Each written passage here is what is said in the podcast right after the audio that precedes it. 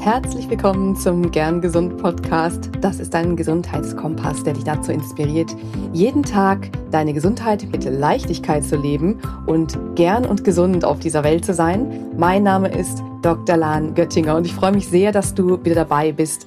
Heute geht es um ein Thema, ja, das uns alle im Prinzip schon seit langem beschäftigt, denn vielleicht ist dir auch schon in den Supermarktregalen aufgefallen, dass auf immer mehr Produkten glutenfrei steht.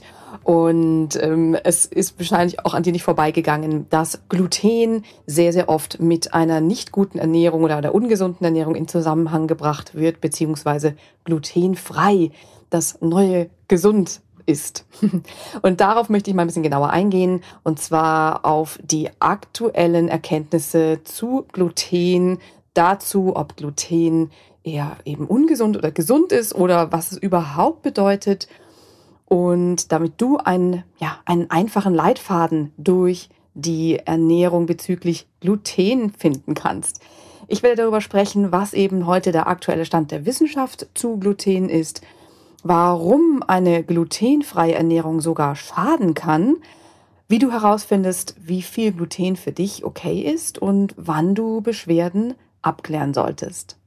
In der heutigen Ernährung, wenn man hin, genau hinguckt, ist oft wenig Zeit für die Zubereitung von Essen und leider auch wenig Zeit fürs Essen an sich. Und da wird häufig eben zu schnell verfügbaren Kohlenhydraten gegriffen, gerade wenn du viel beschäftigt bist, selbstständig gegründet hast oder Unternehmer bist oder einfach einen viel beschäftigten Job hast oder einfach auch dein Leben aufgrund dessen das Leben einfach Leben ist, viel Zeit in Anspruch nimmt, um sich um alles zu kümmern. Und wann bleibt dann noch Zeit für eine ausgewogene, vielfältige Ernährung?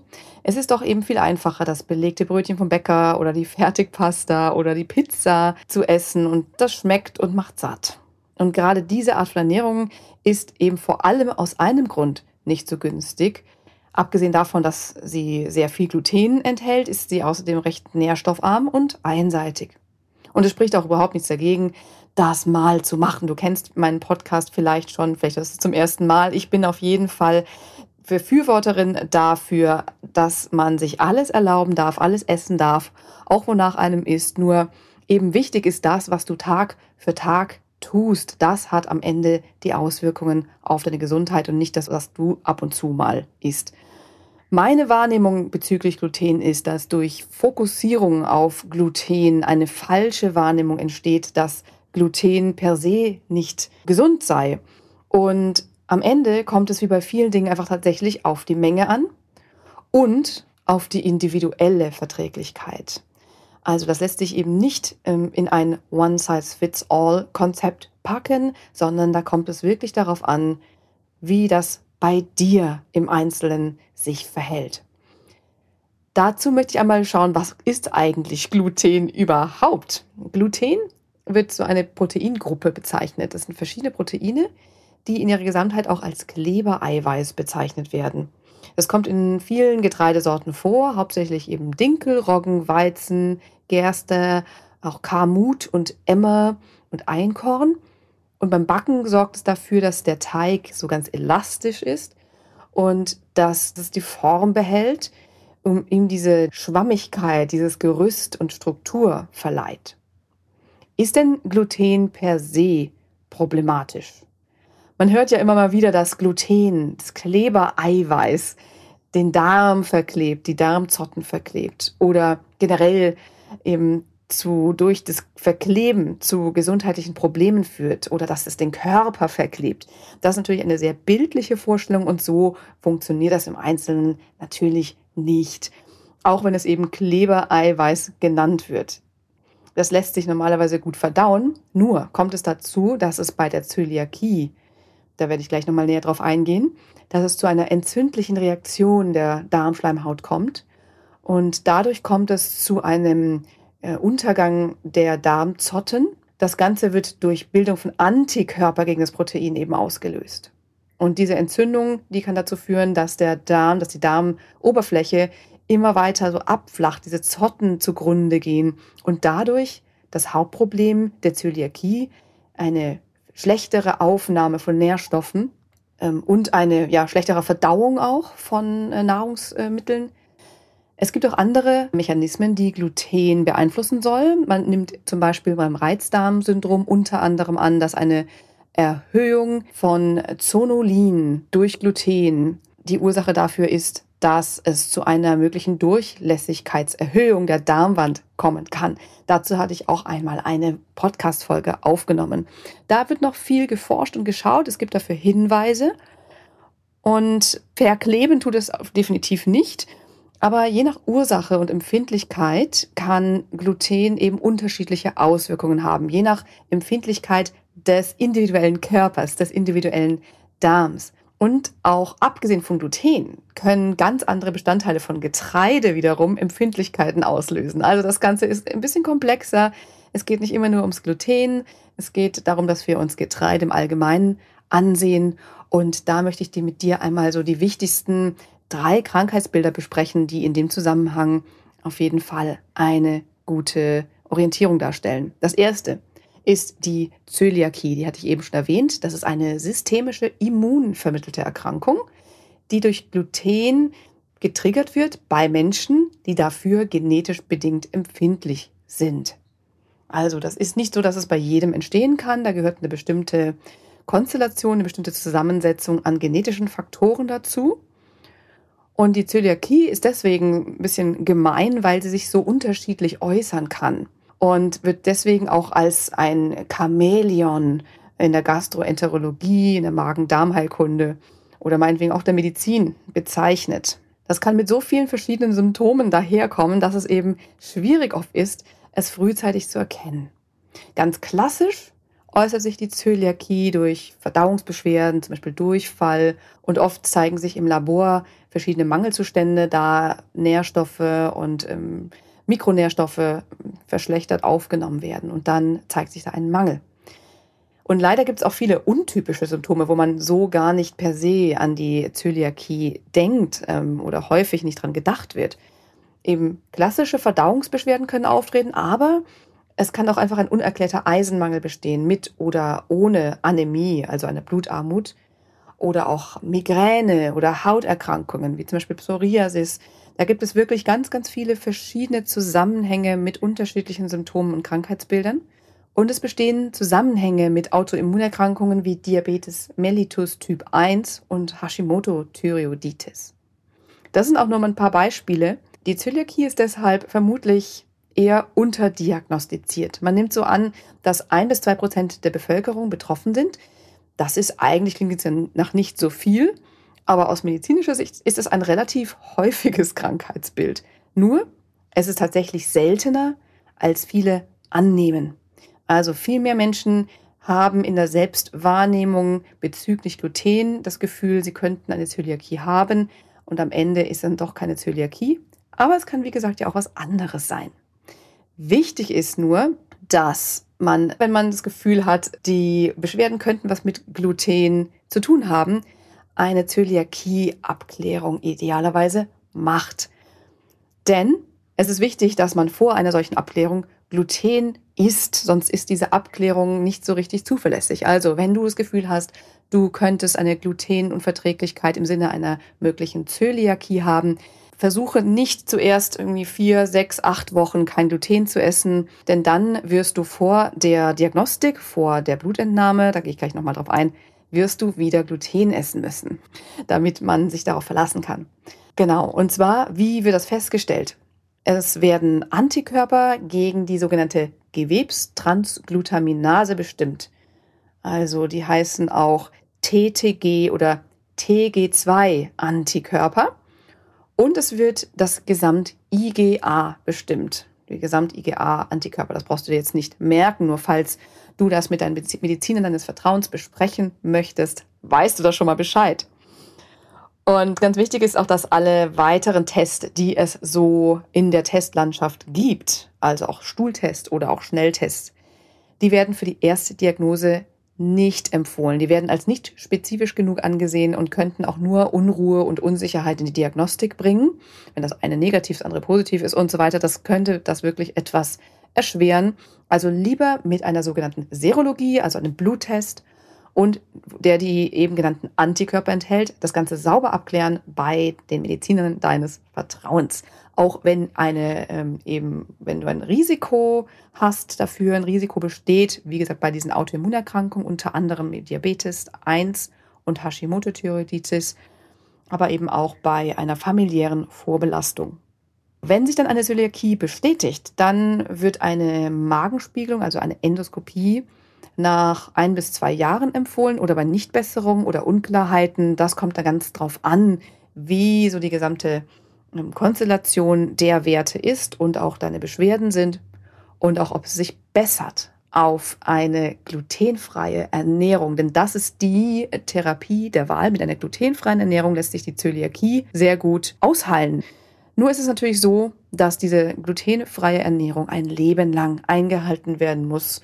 Und da gibt es dann tatsächlich auch keine Ausnahmen, denn auch eine geringe Aufnahme von Gluten kann dann auf die Dauer wieder zu dieser Abflachung der Darmzotten führen. Wenn eine glutenfreie Ernährung eingehalten wird, dann bessern sich die Antikörperwerte nach so ein bis eineinhalb Jahren in der Regel und auch das Wohlbefinden. Das kann auch schon früher ähm, deutlich besser sein. Aber es dauert wirklich ein Weilchen, bis sich komplett alles wieder regeneriert hat bei einer gesicherten Zöliakie. Kommt natürlich auch darauf an, wie die Symptome überhaupt waren. Es gibt auch verschiedene Formen. Das hier ist nur so ein kurzer Überblick. Es gibt auch andere Formen, ähm, so die sogenannte subklinische Zöliakie, wo man wenig Symptome hat, aber eben Antikörper festgestellt hat.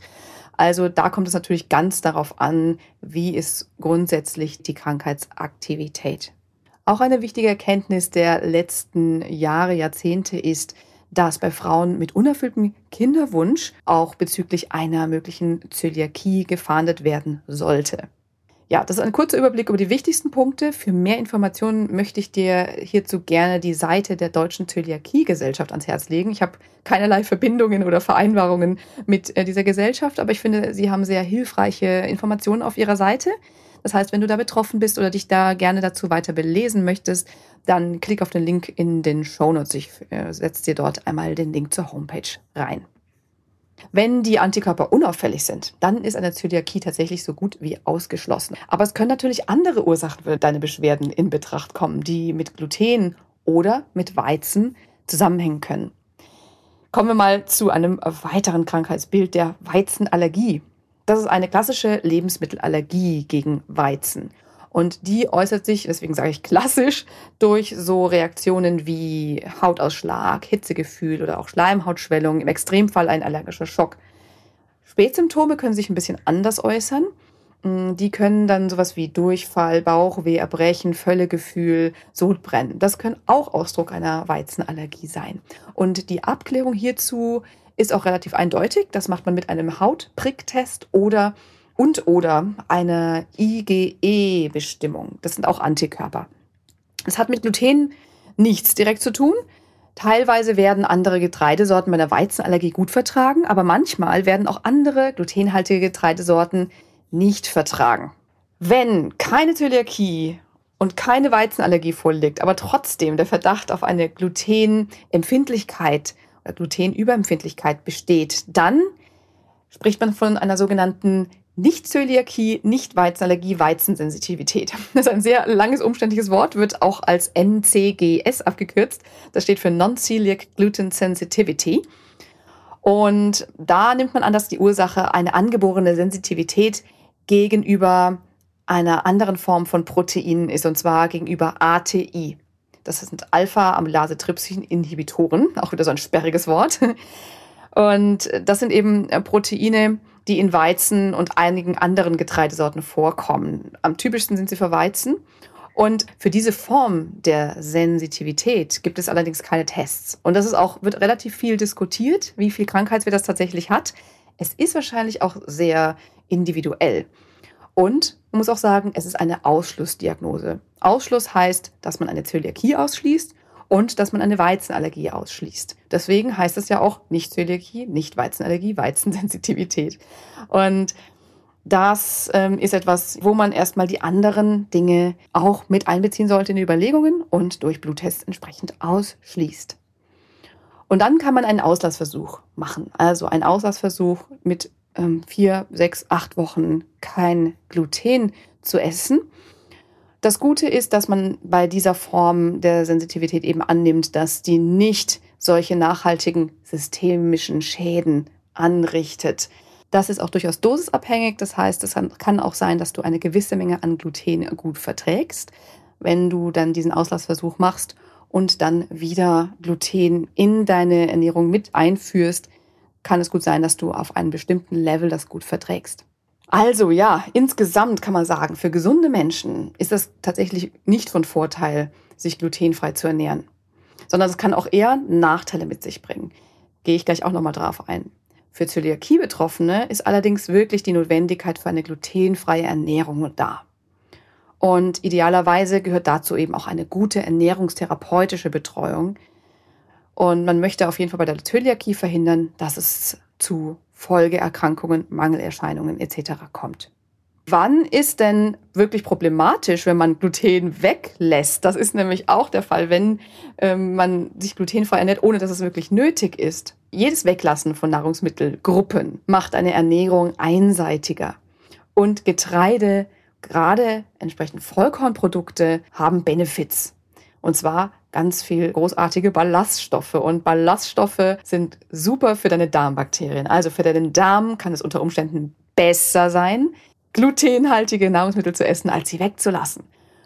Denn je mehr du weglässt, desto mehr lässt du bestimmte Darmbakterien verhungern. Und dann kann es sein, dass du immer weniger verträgst in der Folge, weil dein Darmmikrobiom immer schmaler wird und sich immer mehr an eine sehr einseitige Ernährung anpasst. Das heißt, es kommt gar nicht mehr klar mit irgendwelchen anderen ähm, sehr ballaststoffreichen Gemüsesorten zum Beispiel.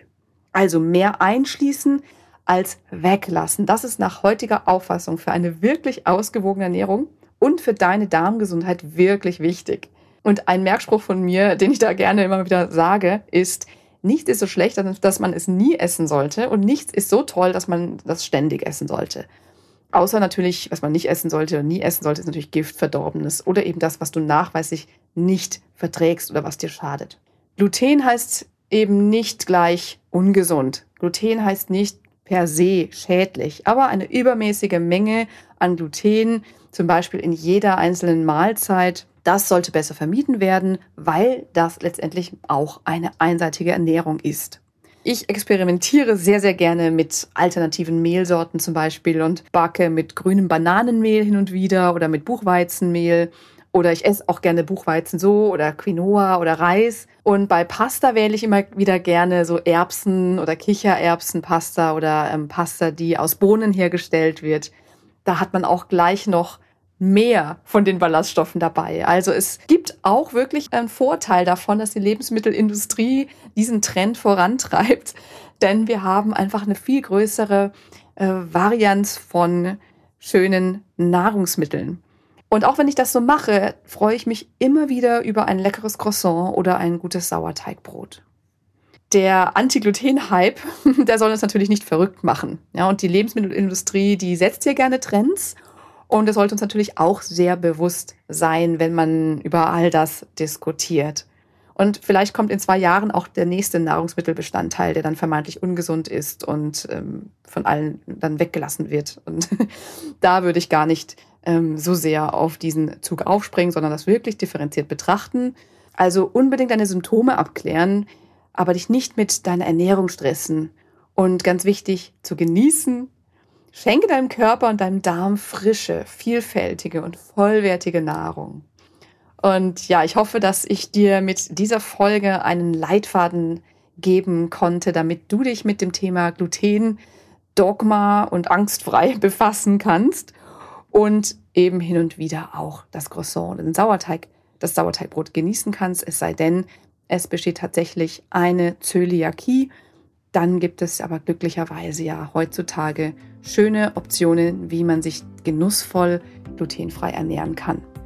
Und ich freue mich jederzeit, wenn du mir Rückmeldung gibst zu den Folgen, gerne zu dieser Folge oder auch zu einer anderen Folge oder generell zu Themen, Themenwünschen bezüglich Ernährung, bezüglich einem gesunden Leben mit Leichtigkeit, was auch immer das für dich darstellt. Schreib mir das gerne Und wenn ich dich auf deinem individuellen Gesundheitsweg begleiten darf, dann mache ich das sehr gerne. Schreib mir dazu und wir kommen dazu gerne ins Gespräch. Ich freue mich auf dich. Wir hören uns dann in der nächsten Woche zur nächsten Folge. Bleib bis dahin gern gesund. Deine Lahn.